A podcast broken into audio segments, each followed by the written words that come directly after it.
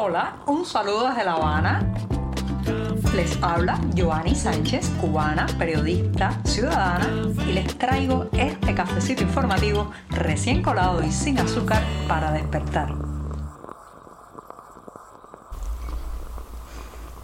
El mes avanza, ya estamos viviendo el 8 de agosto de 2023, es martes, un martes muy muy cálido aquí en la capital cubana, voy a tener que comenzar a echarle hielo al café porque con estas temperaturas un buchito recién colado se convierte en un esfuerzo, así que me voy a dar este primer sorbito que hoy no está tan caliente.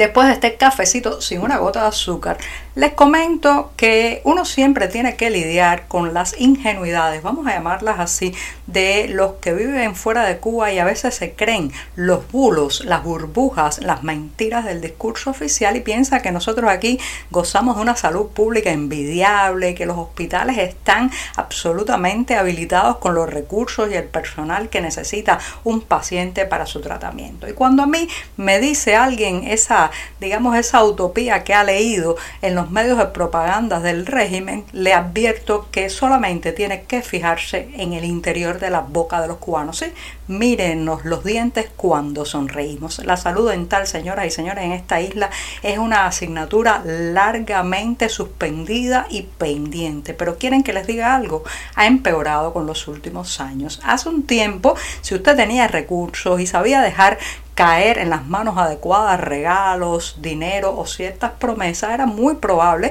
que se le abrieran las eh, puertas de estos consultorios o clínicas estomatológicas y recibiera una atención que, bueno, pues distaba todavía mucho de los estándares internacionales, pero al menos resolvía su problema. Sí, se estableció una línea de trabajo que un amigo eh, cataloga de manera muy simpática como estaticular, que se utilizaban los recursos del Estado, el techo, el compresor, la silla de dentista, pero sin embargo el, eh, el trabajador, o sea, el empleado de la clínica, hacía un trabajo absolutamente particular en que se, eh, se embolsaba el dinero que le pagaba el cliente y bueno, el cliente salía satisfecho. Algunas partes de los materiales eran compradas en el mercado negro o eh, dadas por el propio paciente. Bueno, pues déjenme decirles que hasta esa manera de resolver una muela partida, un diente con problemas, un empaste urgente, se ha complicado en los últimos años porque el deterioro eh, de los servicios estomatológicos es tal que es cada vez más difícil sacarle algo de ventaja a esa infraestructura estatal, incluso para hacer una atención informal, ilegal, clandestina. Ahora mismo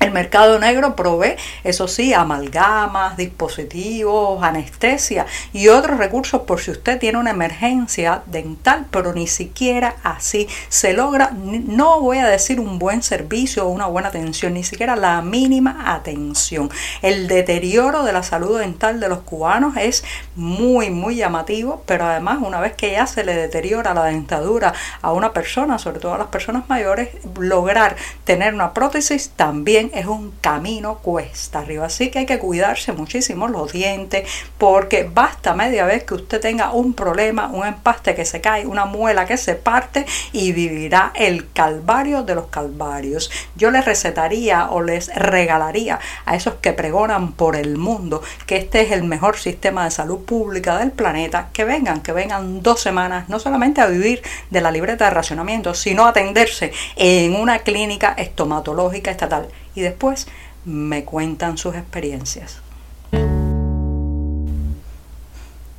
La palabra más escuchada por estos días en las calles, en las casas cubanas, es bancarización. El vocablo está acuñado en el contexto cubano por los mismos que, digamos, bautizaron a la crisis de los años 90 como periodo especial, que llamaron también a la escasez de combustible hace unos años coyuntura que nombraron como tarea ordenamiento a lo que fue un paquetazo económico que ha hundido en la miseria a muchísimas familias cubanas, bueno, pues de la misma, del mismo sello, digamos, del vocabulario de esos altos funcionarios del Partido Comunista Cubano, nos viene ahora la bancarización. Ha levantado tantas ronchas y tantas molestias, no solamente en la gente común, sino también en los economistas que advierten que será un proceso que golpeará aún más a las familias cubanas y que no no logrará el efecto de reducir la circulación de efectivo y digamos digitalizar o hacer electrónicos muchos de los intercambios financieros en este país. Ayer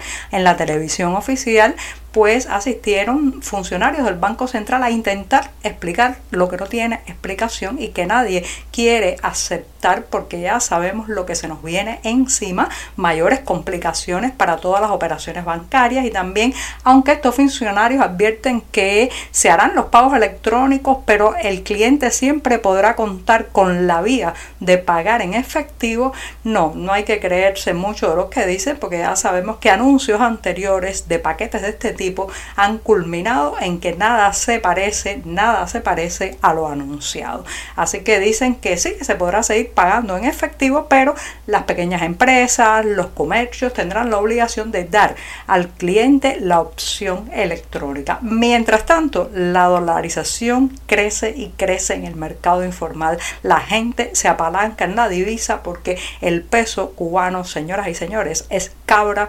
marcada para morir. La larga serpiente de hierro, el ferrocarril en Cuba, ha sufrido un larguísimo deterioro del que les he contado ampliamente en este programa, especialmente en las últimas décadas. Ahora es común el escenario de ver líneas de tren por donde hace muchos, muchos años no pasa una locomotora y ha crecido la hierba, otras están atravesadas por casas vecinales porque simplemente ese ramal ferroviario se ha perdido o perdió su actividad hace mucho tiempo y también los vagones se pueden encontrar lanzados en la maleza, oxidándose o reconvertidos en casas. ¿sí? Así es la situación en Ciego de Ávila. Una comunidad de personas se ha instalado en vagones ferroviarios a falta de una casa donde poder pues vivir, hacer familia, pasar sus días. Ese es el panorama en que vive Felipa, Felipa Tavera Gómez, quien hace cuatro años se entusiasmó con la idea de que iban finalmente ayudar a estas familias que viven en vagones muy precarios, ni siquiera están en buen estado, han ido perdiendo partes, un familiar, un niño familiar de Felipa prácticamente se cayó por un hueco en el suelo del vagón donde viven y hace cuatro años se ilusionó porque estaba de visita una funcionaria, una alta funcionaria del régimen cubano, Inés María Chapman, y de alguna manera pues se les prometió que ahora sí les iban a dar los materiales de construcción para poder edificar sus viviendas. Cuatro años después el vagón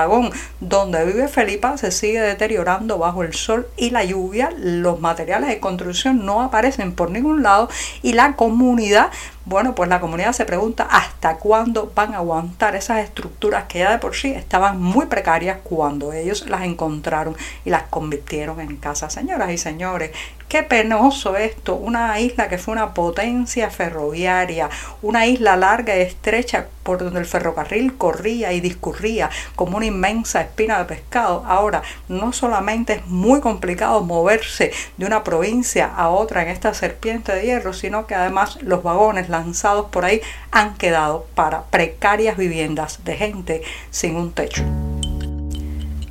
Quedan, quedan apenas dos días para que finalice el proyecto cultural Soroya en Voces de Cuba, que desde el pasado mes de febrero y hasta el próximo 10 de agosto ha estado en el edificio de Arte Universal del Museo Nacional de Bellas Artes aquí en La Habana. Se trata de un homenaje a ese maestro de la pintura española, un verdadero experto en capturar la luminosidad, de pintar marinas, litorales y sobre todo el mar. Así que ya saben, por el centenario de la muerte de Sorolla se ha hecho este proyecto en Cuba que une la voz de 15 actores de la isla, algunos residentes en el país y otros fuera, que interpretan sonetos inspirados en las piezas de este maestro, reitero, de la luz y del mar. Lamentablemente, varias de las piezas que hay de Sorolla en la isla no pudieron viajar para un homenaje en España en este centenario porque el régimen cubano tiene miedo que le confisquen las pinturas. Claro, porque a su vez ese mismo régimen confiscó esas piezas a familias cubanas que partieron al exilio y se adueñó de ese patrimonio. Ahora no quiere sacarlo a pasear porque teme que, bueno, pues se las quiten o se las devuelvan a sus antiguos dueños o al menos a los descendientes y a las familias de aquellos que una vez tuvieron un Sorolla en la sala de su casa. Y con esto sí, me despido esta mañana miércoles, el día en mitad de la semana, la jornada puente. Muchas gracias. Por hoy es todo. Te espero mañana a la misma hora. Síguenos en 14medio.com. También estamos en Facebook, Twitter, Instagram y en tu WhatsApp. Olvides, claro está, compartir nuestro cafecito informativo con tus amigos.